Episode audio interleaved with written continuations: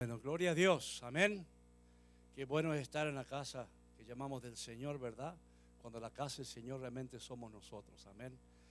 Y hoy tenemos a, pastor, amén, Marco Castañeda, que ha sido mi pastor en su tiempo, ah, es mi amigo, es mi consiervo y es mi consuegro, así que wow, más unidos imposible, así que pase hermano, él trae la palabra hoy, presentamos también a Charito, su esposa, bueno, ponte de pie, Charito. Yo creo que todos, yo creo que vas a tener que venir siempre. Yo sé que te encanta decir unas palabras y nos encanta recibirlos. Amén.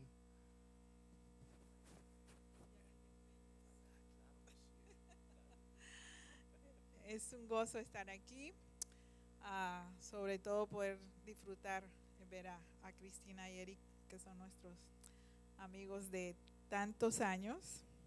Ya tenemos más de 30 años de estar en este país y, y nos conocemos por ahí más o menos. Así que le damos gracias al Señor por, por permitirnos estar acá. Es, siempre digo, es un regalo al Señor, es su misericordia, es su bondad. Y es bueno estar en su casa y disfrutar de su presencia en este lugar. Siempre, y soy sincera, desde que entro, puedo sentir realmente el fluir del Espíritu Santo. Y yo sé que aquí hay un mover muy, muy, muy fresco, muy fuerte, muy rico. Y como decía Joshua, sí, ¿verdad? Dije bien. el glorificar al Señor con nuestras vidas es tan importante, ¿no? El dar testimonio de lo que Dios está haciendo en nuestros corazones. Y cuando más glorificamos al Señor, es cuando las cosas no están yendo bien y podemos alzar nuestras manos y podemos adorar al Señor. Hay un canto hermoso que a mí me encanta mucho. Eh, dice, levanto una aleluya enfrente de mis enemigos en medio de la tormenta. Eh, al principio de, la pandemia tuve una experiencia bien fuerte con este canto porque ah, pasó algo en nuestra familia que fue bien doloroso Como mamá tenía mi corazón deshecho. La verdad es que sentí como, como que estaba de luto por tres días. Y estaba tan fuerte el dolor y la tristeza que no podía ni orar. Le dije al Señor, no sé cómo orar. Y lo que hice fue lo que debemos hacer siempre, en todo momento de máxime cuando estamos viendo la tormenta enfrente, ir a su presencia. Y me encerré en el cuarto y con este canto Dios me ministró de una forma tan fuerte que literalmente, literalmente las tristezas se fue así. Salí de ese cuarto ah, totalmente reconfortada. Así que no hay mejor lugar que la presencia del Señor y aún cuando estamos eh, más todavía, cuando estamos pasando este momento difícil que no hay mucho ánimo, pero es cuando más debemos de orar y levantar nuestros brazos y cantar, como dice esa, esa canción, ¿no? Ese, el levantar, mejor dicho, esa, esa aleluya. Y de esa forma glorificamos a nuestro Dios. Así que gracias por recibirnos. Eh, les amamos y esperamos volver más pronto, porque ya desde noviembre no, no veníamos por la dichosa pandemia, pero ya estamos aquí.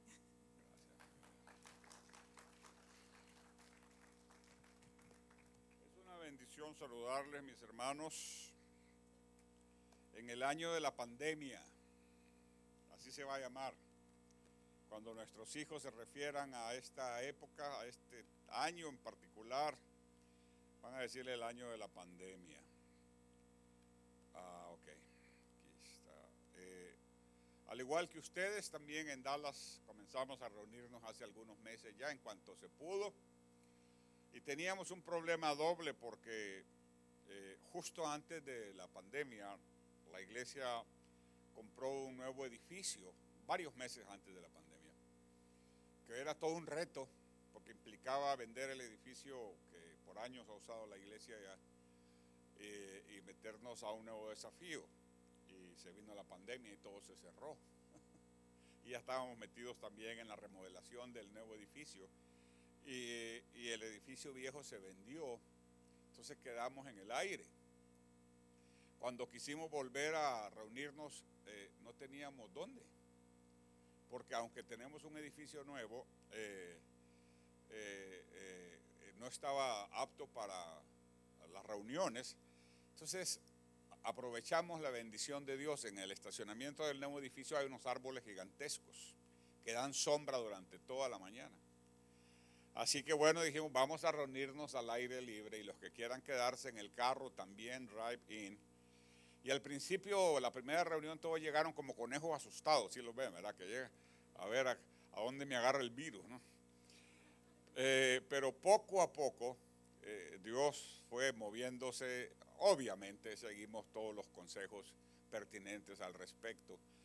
Y rápidamente, yo, yo miraba esos primeros domingos, iba aumentando entre 15 y 10 personas cada domingo, 15 y 10 personas. Y al final, básicamente, somos los que eh, eh, eh, siempre íbamos, más algunas otras personas.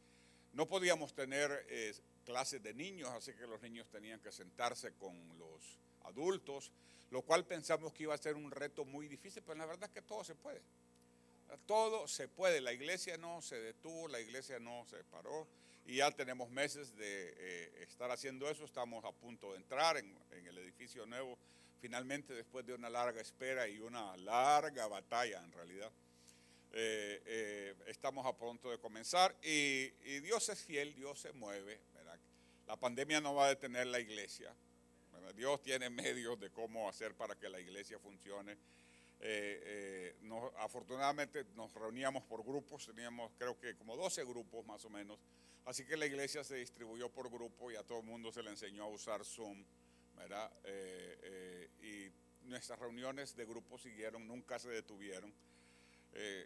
Y, y podemos decir que a estas alturas Dios ha sido fiel, Dios ha sido misericordioso y aquí estamos, vivos, es una ganancia en esta época, ¿verdad? Decían, yo estaba preocupado porque al principio como que la pandemia se, eh, se exacerbaba sobre los gorditos y yo dije, Dios mío, no puede ser, ¿verdad?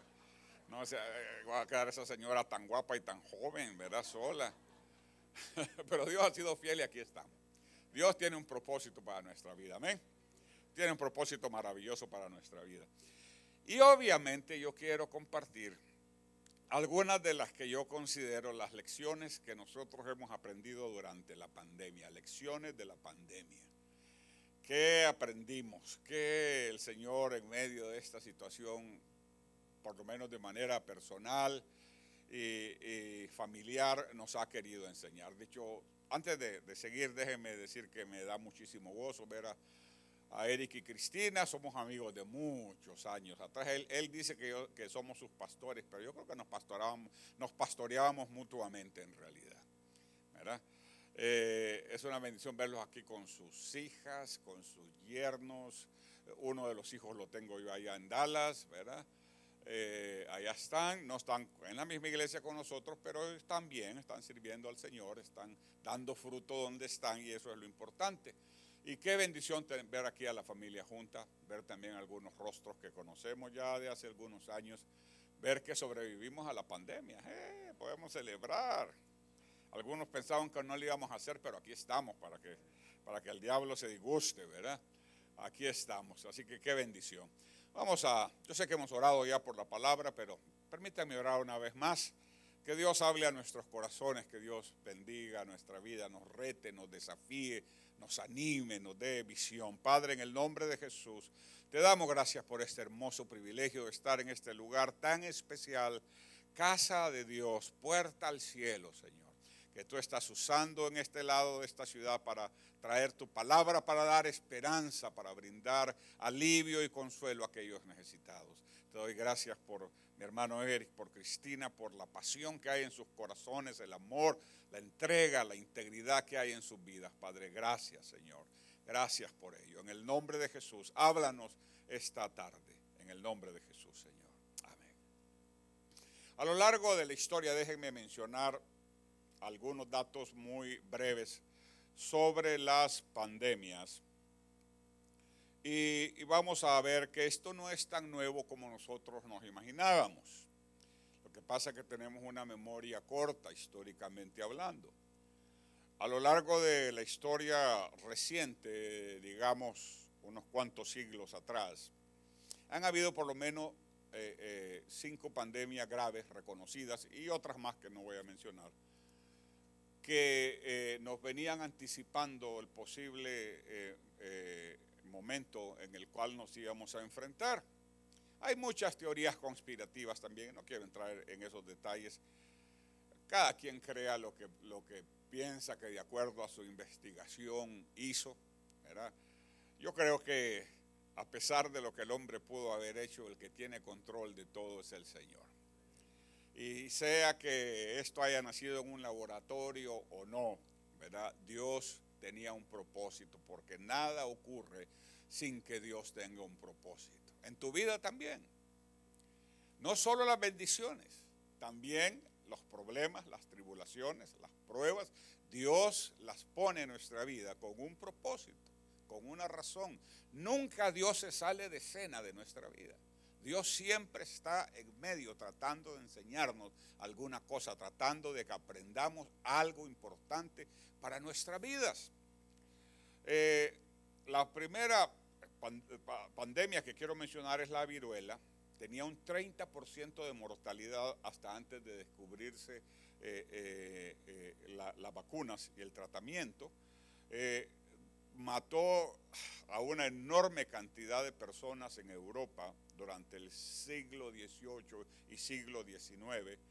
Eh, aparte por sus, eh, eh, la manera de manifestarse dejó desfigurada muchísima gente del rostro. Luego tenemos el sarampión, que es un poco más conocido para nosotros. Acabó con la vida de más de 200 millones de personas antes de que se encontrara una vacuna. Y ocasionalmente vuelven brotes en África y en diferentes partes del mundo. Y, hasta el día de hoy, a pesar de que hay una vacuna, sigue matando personas. Luego la famosa gripe española, que no es española en realidad. Esa, e, esa pandemia se originó en los Estados Unidos en 1918. Fue una gripe bautizada así porque en esa época España estaba neutral en la guerra que se estaba librando y había una libre eh, eh, eh, circulación de los diarios y los periódicos. Entonces había información real, creíble, a diferencia de Estados Unidos y Europa, el resto de Europa que estaban metidos en una guerra, eh, y por eso se conoce como la gripe española. Otra no menos célebre y no menos recordada fue la peste negra, que mató a mediados del siglo XIV a muchísimas personas en Europa y que se eh, eh, transmitía por medio de las picadas de las pulgas que venían en los roedores, en los ratones y en ese tipo de, animales, viajaban de un lugar a otro en las bodegas de los barcos y se bajaban a, las ciudades, ¿verdad? Imagínense, ¿verdad? Y contaminaban el pueblo entero y mató muchísima, muchísima, muchísima gente. Eh, eh, todo empezó a mejorar cuando se tomaron las medidas eh, sanitarias, eh, eh, cuando alguien descubrió cuál era el problema y, quemaron a los roedores cuando morían, no simplemente porque, acuérdense, antes en esa época no habían baños sanitarios, no había el, mundo como nosotros lo conocemos, la gente tiraba todo a la calle y eso era un foco de, de infección. Finalmente, el VIH. A pesar de que parece una enfermedad diferente a las anteriores, el virus de la inmunodeficiencia adquirida, eh, cuando salió tenía una tasa de mortalidad del 80%, es decir, de 100 personas a las que le daba el VIH, 80 morían en sus inicios. A lo largo del tiempo, a pesar de que no hay una cura definitiva, hay tratamientos paliativos con los cuales la gente puede durar o llevar casi una vida normal. Eh, y esas son algunas cinco. O sea, no, esto que nos está pasando históricamente hablando no es la excepción. Eh, eh, es nuevo para nosotros en nuestra generación, es sorprendente, igual es doloroso, pero no es nuevo para el planeta Tierra, no es nuevo para la historia de la humanidad. Ya antes había pasado. Qué increíble, ¿verdad? Estábamos muy cómodos, muy confiados el 2020, el año de la visión perfecta, ¿verdad? y todo lleno de esperanza, lleno de sueños. ¿Y qué Dios usó para poner el mundo al revés? no fue un ejército poderoso del extranjero, no fueron los rusos que vinieron a atacar los Estados Unidos o viceversa, no fue una guerra nuclear con enormes misiles transatlánticos eh, los que trastornaron nuestro mundo, tampoco fue un ataque de extraterrestres o un meteorito gigantesco que cayó sobre la Tierra. No, fue una cosita que ni siquiera podemos ver. Tenemos que usar un microscopio. Lo que finalmente Dios usó para poner en evidencia que en realidad Él tiene el control y que el hombre no es absolutamente nada delante de Dios. ¿Qué cosa? Pensábamos que iba a ser un ataque nuclear, que la guerra de las galaxias, que los misiles, que los, eh, eh, el gas en los túneles o las bombas de los terroristas de Al Qaeda. No, fue una cosa miserable que no podemos ni verla, lo que Dios usó para decir, hey, yo tengo el control. Ustedes pueden decir cualquier cosa, pero yo soy el que tengo el control. Y una de las primeras cosas que para mí se hizo evidente a los pocos días de la pandemia es que no somos tan fuertes como creíamos. De hecho, esta pandemia evidenció nuestra vulnerabilidad. Somos vulnerables. Pensábamos que éramos los reyes de la creación, la corona de la creación, y viene un virus deforme que no podemos ver a simple vista para enseñarnos que somos endebles, que el dinero no puede protegernos, que los bienes no pueden protegernos, que el título no puede protegernos, que el apellido no puede protegernos, que somos totalmente vulnerables. Como lo dice el Salmo 103 en el eh, eh, versículo 5, dice, nuestros días son como la hierba florecemos como las flores del campo, como las flores aquí al lado de, los, de, las autopistas, en algunos lugares o en medio de las autopistas, que son lindas, son hermosas, pero no duran nada. Pero son flores silvestres, se pasan de la noche a la mañana, Isaías 40. ustedes tienen que leer Isaías en esta época. ¿eh? Isaías para mí se me reveló digo yo, Dios mío, por años yo he leído este libro y nunca había visto sus profecías cumplirse de una manera tan radical como se están cumpliendo en esta época. Es increíble, desde Isaías 1 en adelante, ¿verdad? hasta el final. ¡Wow! Está hablando de lo que nosotros estamos viviendo. Dice Isaías 46, una voz decía, grita, y yo respondí, ¿y qué debo gritar? Grita que toda carne es como la hierba y que su belleza es como la flor del campo, es decir, pasajera. Se acaba fácilmente, totalmente vulnerable, completamente a expensas de esa mente poderosa, de ese Dios poderoso que gobierna el universo, la tierra y todo lo que nosotros podamos imaginarnos y aún lo que no podemos imaginarnos. Dios tiene control sobre todas las cosas. Isaías 40, versículo 23 dice, él convierte en nada a los poderosos y a los gobernantes de la tierra. Los trata como si nunca hubieran sido plantados, como si nunca hubieran sido sembrados, como si nunca su trono hubiera tenido raíz en la tierra. Tan pronto como Él sopla en ellos, se secan. El torbellino los arrastra como si fueran hojarasca, contrario a lo que dice de su pueblo. En Isaías, por ahí Isaías capítulo 2, capítulo 3, que dice que nosotros estábamos, que Él nos conocía antes, antes que naciésemos, que Él sabía nuestro nombre, que nosotros somos como flechas en la aljaba del valiente. Eso es el pueblo de Dios para, para el Señor.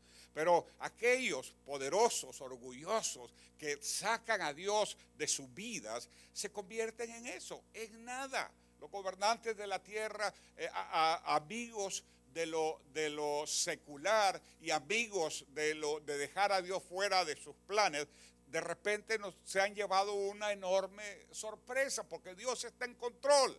No importa quién haya hecho el virus, no importa que diga que son eh, eh, el ejército americano o los chinos, en realidad Dios está en medio de esta situación. Y eso ha servido para mostrarnos a nosotros como iglesia y al mundo en general que el hombre no es nada comparado con la grandeza, maravillosas, portentosas de nuestro Señor. ¿Sabe que yo venía expectante con el té? ¿eh? Qué rico, muchas gracias. Le digo a Charito, vamos a la iglesia de Eric y, Cristina. Me dice ella, no, le digo, vamos a la iglesia del té.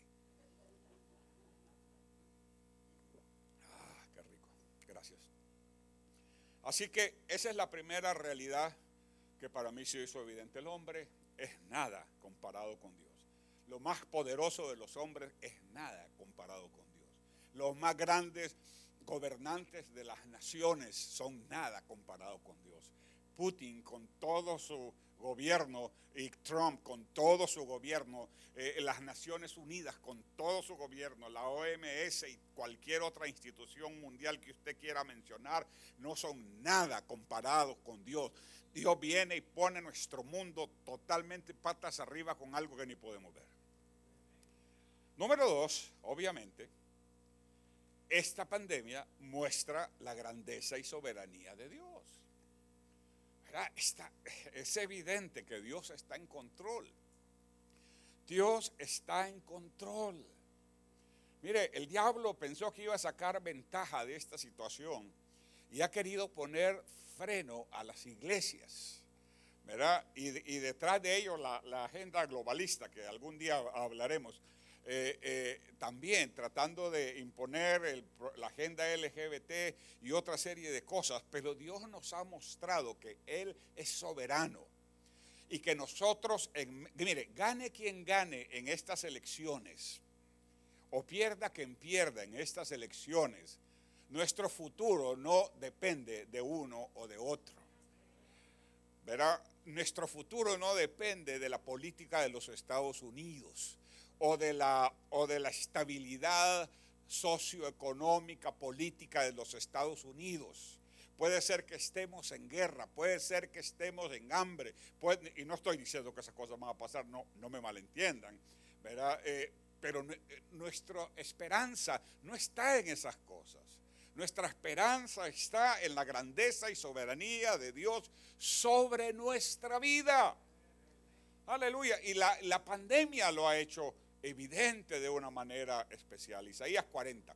Vamos a leer mucho Isaías el día de hoy. Versículo 15. Para él las naciones son como una gota de agua que cae del cubo. Las considera como granos de polvo en las balanzas, lo que ya no se usa, lo que se queda ahí.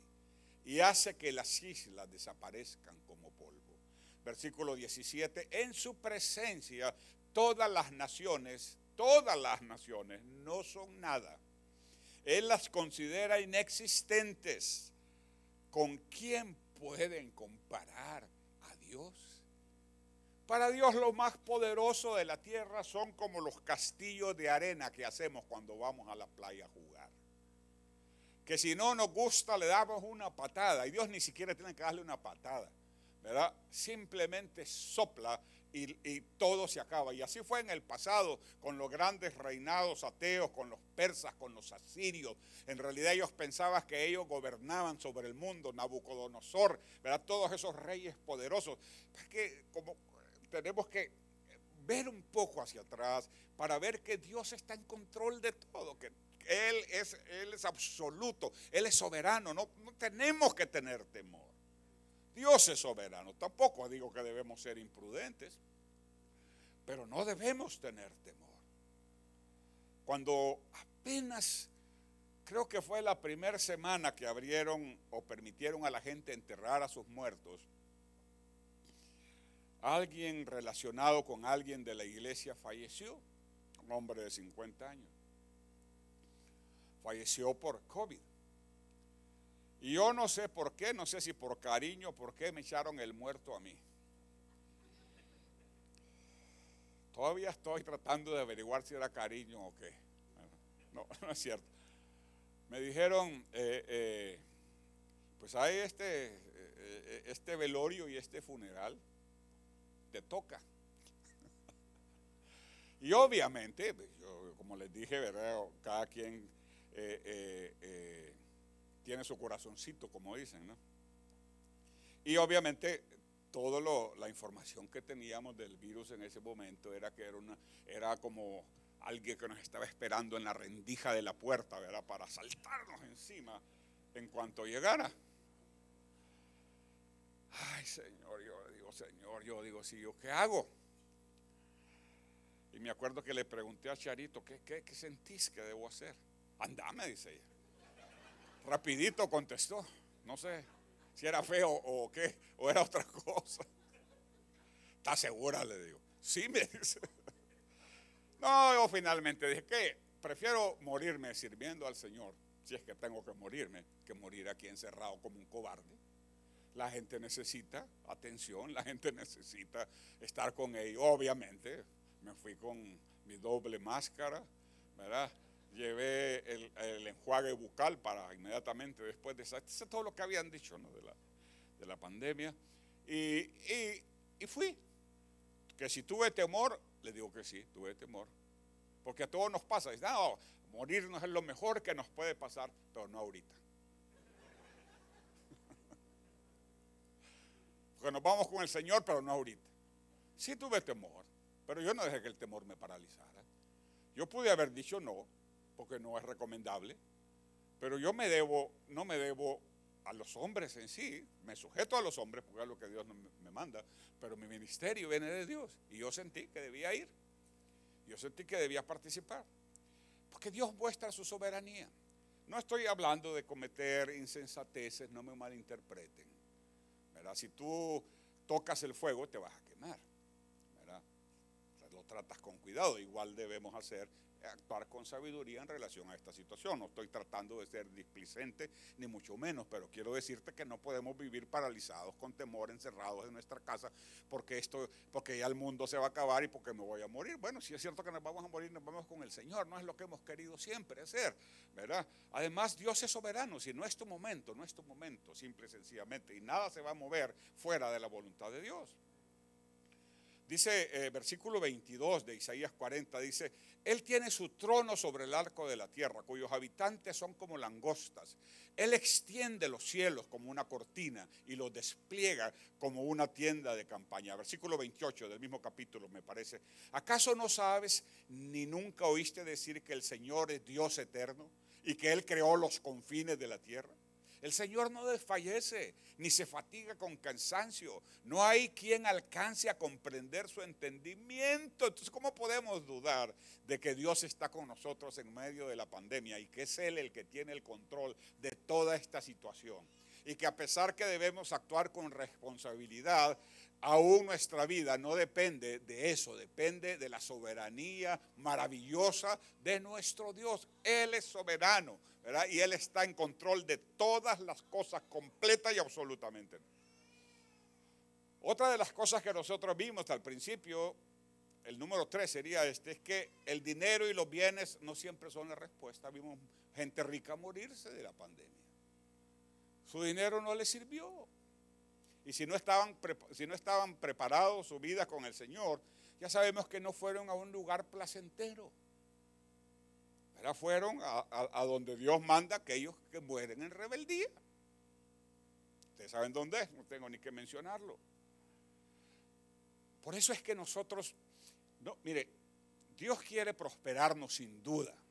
No me malinterpreten. Dios quiere prosperarnos. Dios quiere bendecirnos. Lo que Dios no quiere es que pongamos nuestra confianza en esas cosas. Que a pesar de que Dios nos pueda bendecir, que a pesar que Dios nos pueda proveer, que a pesar que Dios nos pueda enriquecer, verá como algunos personajes de la Biblia, no todos, hubo algunos pobres también, debemos admitirlo.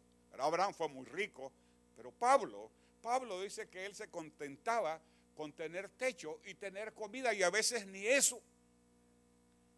Jesús. Dice, las zorras tienen sus guaridas, los pájaros tienen sus nidos, pero el Hijo del Hombre no tiene dónde recostar su cabeza.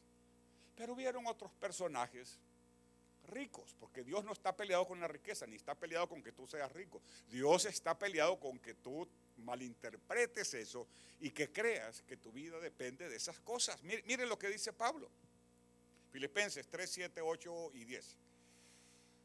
Sin embargo, dice, todo aquello que para mí era ganancia, ahora lo considero pérdida por causa de Cristo. Todo lo que era ganancia. Y él era un, personaje importante. Él era miembro del Sanedrín. Fue educado a los pies de Gamaliel. En esa época no todo el mundo sabía leer, ni todo el mundo tenía libros, solamente los ricos, porque eran inaccesibles, se hacían uno por uno a mano, en los rollos, en los pergaminos. Así que imagínense cuánto podía costar un libro en esa época, cuánto podía costar la educación en esa época. Y él dice, ahora yo lo considero pérdida por causa de Cristo. Es más, dice, y esta versión me encanta, todo lo considero pérdida por razón del incomparable valor de conocer a Cristo Jesús, mi Señor. Por él, por él lo he perdido todo y lo tengo por estiércol, a fin de ganar a Cristo. Lo he perdido todo a fin de conocer a Cristo, experimentar el poder que se manifiesta en su resurrección, participar en sus sufrimientos y llegar a ser semejante a Él en su muerte. Era un hombre que fue próspero antes de conocer al Señor. Pero cuando conoció al Señor, Dios le dijo desde que se cayó del, caballo, ¿se acuerdan? Cuando iba camino a, a, Damasco. Dios le dijo, porque yo te he de mostrar lo que debes sufrir por mí. Y, y, lo hizo sufrir hasta el final, porque le puso un aguijón. Algunos dicen que es la suegra, yo no sé, ¿verdad? Yo creo que no. Le puso un aguijón que el Señor nunca se lo quiso quitar. Hablando seriamente, algunos creen que era eh, eh, algo de ceguera. No podemos decir que es una doctrina ni una afirmación como tal, pero tiene sentido cuando lees algunos pasajes. ¿Verdad? Que él podía haber tenido algún tipo de eh, padecimiento físico, especialmente de los ojos, puede ser. Y el Señor se lo quiso quitar. ¿Y qué, y qué, hizo él? ¿Renunciar a, Cristo o, o, renegar de Cristo? Una vez nosotros allá en Honduras conocimos una hermanita que no sé cómo expresarlo, ¿verdad? Pero dice que desde que conoció al Señor todo le iba mal, pero lo dijo con amargura, ¿verdad? Contrario a lo que dice Pablo. Pablo dice, para mí lo que tenía no tiene ningún valor, es como estiércol comparado con la grandeza del amor y del propósito de Dios para mi vida. Aleluya. Si Dios te ha bendecido, gloria a Dios, puedes compartir tu bendición. Luego te paso mi cuenta de banco, ¿ok? Eh, eh, pero no confíes en eso, no creas que es eso lo que te va a salvar. No, ¿verdad? Los bienes y el dinero no siempre son la respuesta. No hay título que valga delante de la muerte, no hay no hay nobleza que valga delante de los problemas, delante de la enfermedad. Más vale que nuestra confianza sea en el Señor siempre. Y más vale que busques el plan de Dios para tu vida porque va a ser mejor que lo que tú tenías diseñado para ti. Hay jovencitos que les cuesta entender eso, ¿verdad? Y, dicen, no, pero es que no encuentro con quién casarme. Y, él, aunque no es cristiano, dice que me quiere. ¿Y qué va a decir? ¿Verdad? ¿Qué va a decir? Eh, eh, y, aunque les dan consejo y les dicen, mira, no, ten paciencia, espera, no, cogen su camino, ¿verdad? Y luego son las consecuencias. Primero es el uy, y después el ay, ay, ay, ¿verdad? Así es. Así que el dinero y los bienes no siempre son la respuesta.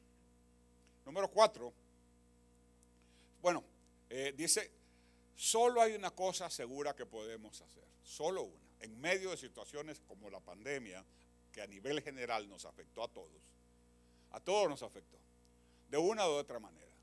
El encierro ese de los primeros dos meses, no sé cuánto tiempo fue aquí, ¿verdad? Fue devastador. Déjenme les cuento.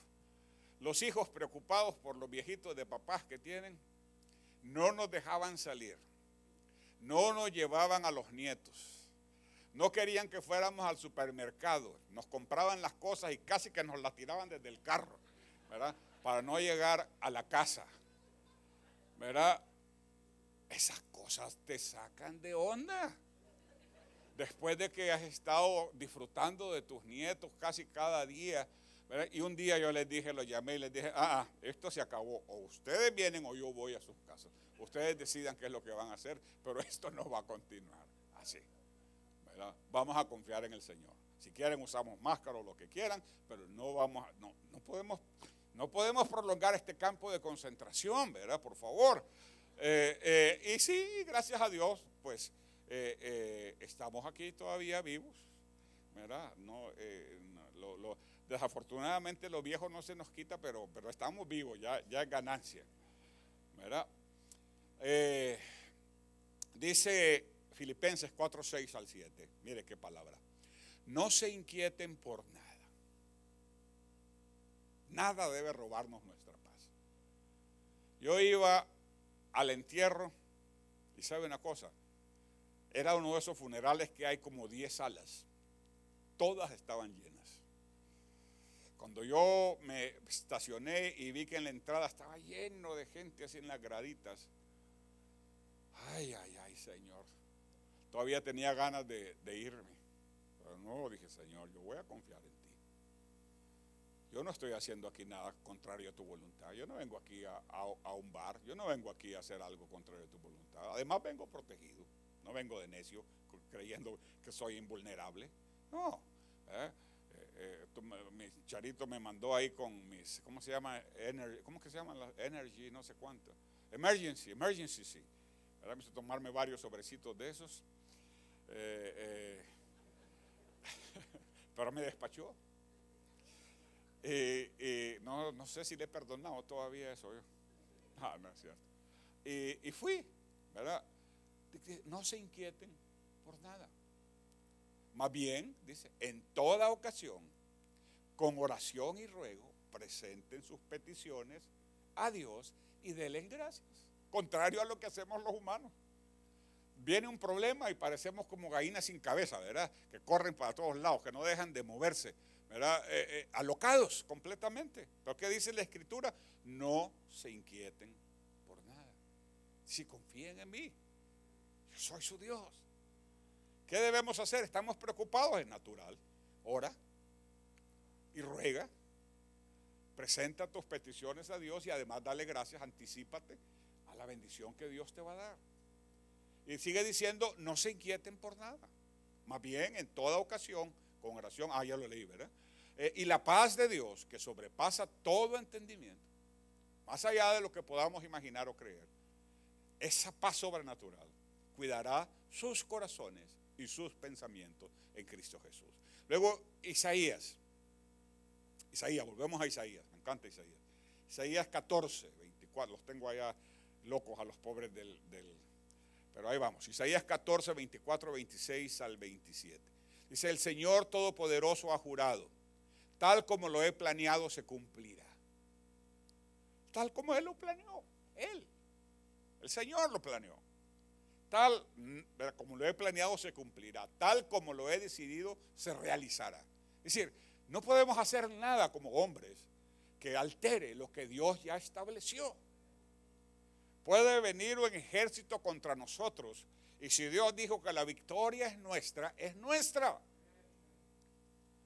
El ayudante del profeta le temblaban las piernas y dijo a, su, señor, Señor, pero es que estamos rodeados de caballos, de jinetes. Eh, eh, ¿Por qué no te alarmas? ¿Por qué no te preocupas? Y le dice el profeta, ay, hijo mío, ¿no, no ves que son más los que están con nosotros que los que están contra nosotros? Pero, yo no los veo. ¿A dónde están? Son invisibles, son de ahí, ¿de dónde están? No los veo. Hasta que el profeta oró por él. Y él, sus ojos espirituales se abrieron. Y vio que estaban rodeados de ángeles con carros de fuego, de guerreros. Y entonces descansó. Dice, tal como lo he planeado se cumplirá, tal como lo he decidido se realizará. Esto es lo que he determinado para toda la tierra. Esta es la mano que he extendido sobre todas las naciones. Si lo ha determinado el Señor Todopoderoso, mis hermanos, ¿quién podrá impedirlo? Si él, si él ha extendido su manto, ¿quién podrá detener lo que Dios tiene planeado? Recuerdo un milagro allá en, el consulado de Estados Unidos en Honduras. Fue un hombre que Dios lo había llamado para venir a Estados Unidos a servir y no tenían ningún respaldo económico como suelen a veces pedir, cuentas de banco, propiedades, etcétera, ¿verdad?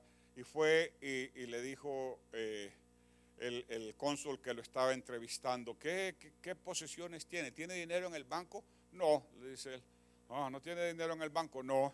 Eh, ¿Tiene propiedades que respalden que usted va a volver? No, ah, tampoco. ¿verdad? Eh, ¿Y tiene hijos aquí? No, tampoco, no soy casado, no tengo familia. Y le dice el cónsul, mira, bajo esa situación, ni eres casado, ni tienes propiedades, ni tengo dinero, no hay manera que yo te pueda dar la visa. Y le agarró el pasaporte y le puso el sello y le dio la visa. Contrario a lo que estaba diciendo que iba a hacer. Así fue. Dios es poderoso. Dios es poderoso. A otro le pasó al revés, no, o Dios opera de diferente manera venía, había sido invitado para abrir una iglesia en Estados Unidos, hondureño él, ¿verdad? Y viene y se queda un tiempo en México y decide cruzar por la frontera. Y cuando llega al, al, al cónsul ahí de la frontera, le dice, ¿para qué vas a Estados Unidos? Ah, le dice que yo soy predicador, yo soy pastor y voy a establecer una iglesia en los Estados Unidos. Y le dice, el cónsul le dice, no, le dice, pero allá de donde vienes es que necesitan iglesias. No, le dice, pero es que yo tengo esa invitación, yo aquí tengo mi carta, yo tengo el patrocinio y le enseñó todo. No, le dice, allá en México es donde, y sintió que Dios le habló. Y se regresó, ¿verdad? Así es que no, así que no vaya a ser, ¿eh? no, asegúrate que Dios está de acuerdo con tu, con tu, con tu decisión antes de ir a migración. ¿eh? ok, número 5, ya con esto estoy terminando. El poder de Dios es otra de las lecciones que hemos aprendido. El poder de Dios se mueve en nuestra debilidad. Así es. El poder de Dios se mueve en nuestra debilidad. Por años hemos tratado de alcanzar a algunos miembros de la familia con el Evangelio. Y no habíamos encontrado, aunque sí les habíamos hablado ocasionalmente, Nunca habíamos tenido la oportunidad de tenerlas a la familia, tanto mía como de, eh, mi esposa, continuamente por la distancia para compartir con ellas. Y justo, ¿verdad? En la iglesia empezamos eh, eh, a estudiar, ya, ya, terminamos más bien, pero durante la pandemia, a estudiar en grupos una vida con propósito de Rick Warren. Es un libro muy conocido, lleno de versículos bíblicos por todos lados, era muy acertado. Y entonces, eh, eh, yo no sé si fue a Charito o fue a mí, que se nos ocurrió, o fue a los dos a lo mejor, se nos ocurrió, ¿por qué no hacemos un grupo con la familia? Ahorita que están, que están sensibles, ahorita que están tocados, ahorita que hay ese problema, eh, invitémoslos. Y les mandamos la invitación pensando que, que, no, que muchos de ellos no iban a querer participar. Y mire, para sorpresa nuestra, todos los que invitamos aceptaron. Así que empezamos durante 40 días, una vez por semana, seis semanas, a compartir con ellas y con ellos el Evangelio. Esta que parecía que Dios estaba cerrando la iglesia, que parecía que era un problema, que parecía que era una debilidad, en el caso nuestro sirvió para compartir con nuestra familia el Evangelio como nunca antes lo habíamos hecho. A tal grado que los testimonios al final, el último día de la reunión, parecía que habían estado en la iglesia ya mucho, ¿verdad? mucho tiempo. Dios mío, dije yo. Wow, algo hizo el Señor en sus vidas, algo hizo el Señor en sus corazones, porque Dios se mueve en la debilidad. Lo que para nosotros es un problema, no siempre para Dios es un problema. Muchas veces para Dios es una oportunidad. Dios se deleita en usar a las personas débiles. Tanto es así que las bienaventuranzas, las bienaventuranzas comienzan como bienaventurados, ¿cómo dicen las bienaventuranzas? Las primeras bienaventuranzas, ¿verdad? ¿Qué dicen? A ver, ¿alguien tiene las bienaventuranzas ahí? No lo tengo yo aquí conmigo. Mateo, creo que creo que es Mateo 5. Mateo 5, vamos a ver.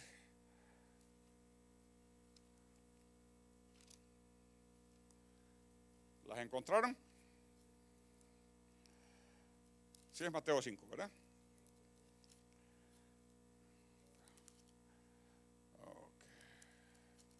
Mire cómo comienzan. Dice, dichosos, ¿quiénes? Los pobres en espíritu. ¿Por qué dice eso el Señor? La primera bendición es para quién? Para los pobres. No es para los están súper espirituales o que están...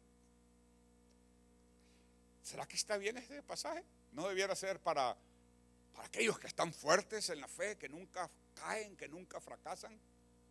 Pero no, es correcto. Dice, dichosos o bienaventurados los pobres en espíritu, porque el reino de los cielos les pertenece. Algunos están como en ¿qué, nos está predicando el pastor? Lo que te estoy diciendo es que a Dios no le importan tus debilidades. Dios puede usarte en medio de tus debilidades. No me refiero al pecado, no me malinterpreten. Es diferente, distinto. Una persona que está constantemente pecando necesita arrepentirse, confesar su pecado. Porque si no, ¿qué dice la Biblia? sus huesos se secarán. Pero a veces tenemos debilidades con las cuales no podemos luchar. Puede ser una enfermedad, puede ser un problema económico, puede ser un problema en tu familia. Y a lo mejor tú te has sentido por eso que ya Dios no te va a tomar en cuenta. Es más, miren, yo soy un hombre pro familia. Tengo, ¿cuántos años? Casi 40 años de casado con la misma. ¿eh? Está. Yo creo en, la, permanencia del matrimonio. Es decir, creo que uno debe casarse de una vez para siempre. Pero hay gente que se divorcia y empiezan a sufrir con ese complejo de culpa y, y, creen incluso que Dios no los puede usar. No, no es que te estoy animando que te divorcies, no. Pero estoy diciendo que a veces hay cosas en nuestra vida que delante de los ojos de los hombres nos incapacitan. Pero delante de los ojos de Dios, Dios se deleita en usar a las personas que reconocen sus debilidades y que las traen delante de Él y no las usan como una excusa para renunciar a lo que Dios tiene para su vida. Dios tiene una perspectiva diferente de nuestras debilidades. Isaías 55.8 dice, el Señor me ha dicho, mis pensamientos no son los pensamientos de ustedes, ni son sus caminos mis caminos. A veces pensamos que estamos fracasados, que estamos caídos, que no hay manera que nos podamos levantar, que estamos marcados para siempre. Quiero decirte, con todo y tu marca, con todo y tu problema, con todas las debilidades que puedas experimentar en tu vida, Dios sigue con la intención de usarte. Dios sigue con la intención de glorificarse a través de tu vida. Dios sigue con el deseo de bendecirte. Aleluya. Él actúa en maneras que son exactamente opuestas a lo que nosotros esperamos. De hecho, la Biblia dice que Dios escogió deliberadamente lo que el mundo consideraba débil para avergonzar a los fuertes. Primera de Corintios 1:27, más bien Dios ha elegido lo necio del mundo para avergonzar a los sabios y a lo débil del mundo Dios ha elegido para avergonzar a los fuertes. Nuestras debilidades no son un obstáculo para que Dios haga su obra completa y perfecta en nuestra vida.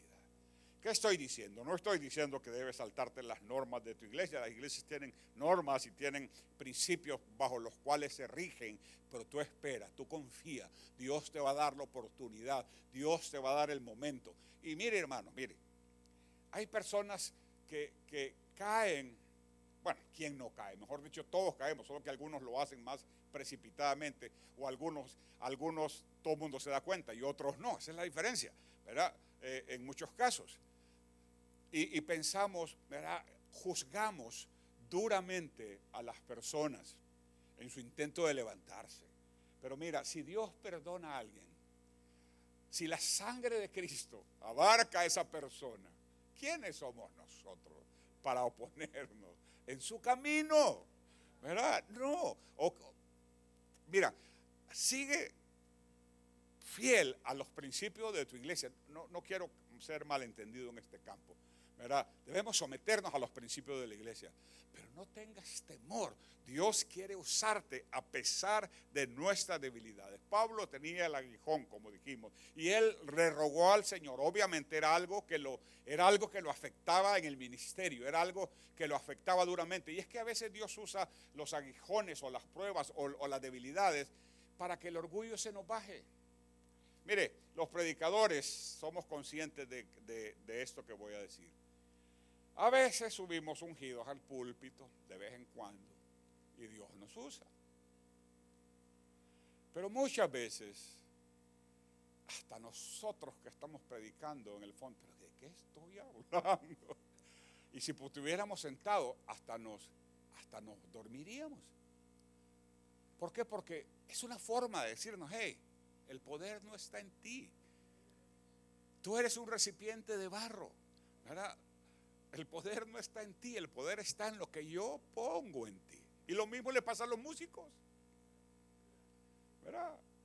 A veces están inspirados, ungidos y, tocan los, eh, su instrumento como los ángeles. Otras veces, ¿verdad? Hay días que ellos se bajan con una carga y un pesar, pero es que Dios usa esas cosas también para ubicarnos. No es que Dios, Dios no nos quiere, no es que Dios no nos ama, no es que Dios ya perdió su interés en nosotros, no, es que Dios usa eso también. También Dios usa las debilidades para que podamos consolar a otros. Termino. ¿Verdad? Eh, cuando pensamos en las limitaciones de la vida, nunca debemos pensar que son para destruirnos. Una cosa interesante es que Dios permite las pruebas en nuestra vida. Dios las permite. Es parte del propósito de Dios en nuestra vida. Y termino con Corintios, segunda de Corintios 1.4, dice, ¿quién nos consuela en todas nuestras tribulaciones? ¿Para qué? Aquí se revela claramente. Con el mismo consuelo que de Dios hemos recibido, también nosotros podamos consolar a todos los que sufren. Dios permite las debilidades por varias razones. Las debilidades no son un obstáculo para el propósito de Dios, pero sí sirven para ubicarnos en el lugar que debemos estar, ¿verdad? Y saber que Dios, el que opera a través de nosotros, sirven también para que en esas pruebas que Dios nos consuela, nosotros aprendamos a consolar a otros. Es decir, Dios no quiere que eh, eh, eh, hablemos de, de, lo que no estamos viviendo, no. Alguien que ha pasado por una pérdida, alguien que ha pasado por uh, un momento de prueba, alguien que, ha quebrado, que, su economía se ha quebrado, y después Dios lo ha restaurado, sabe qué decirle a alguien que está pasando el mismo problema. Una madre que ha tenido problemas con sus hijos y que al final ha visto la gloria de Dios manifestarse en sus hijos, pero que también trajo dolor, que también trajo angustia, sabe mucho mejor cómo consolar a alguien que está en la misma situación. Así es. ¿Sabe? Nosotros...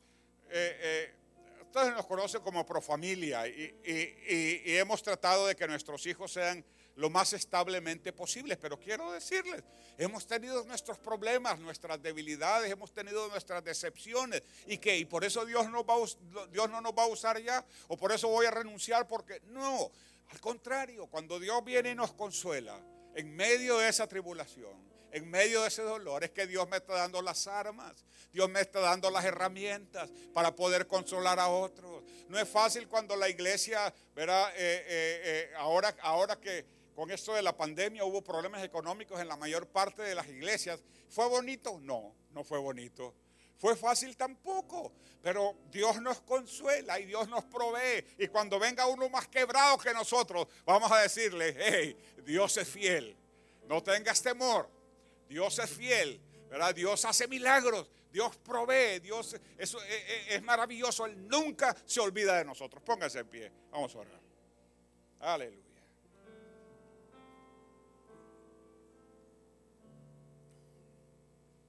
Le voy a pedir a mi amada esposa que pase aquí conmigo. Quiero que oremos, orar por ustedes. Y yo siento que ella necesita estar aquí porque ella sin ella el equipo está incompleto.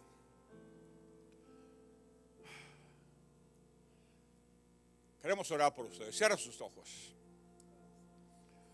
Mis queridos hermanos, no debemos avergonzarnos si en medio de esta situación hemos flaqueado, hemos dudado o quizás hasta nos hemos quejado.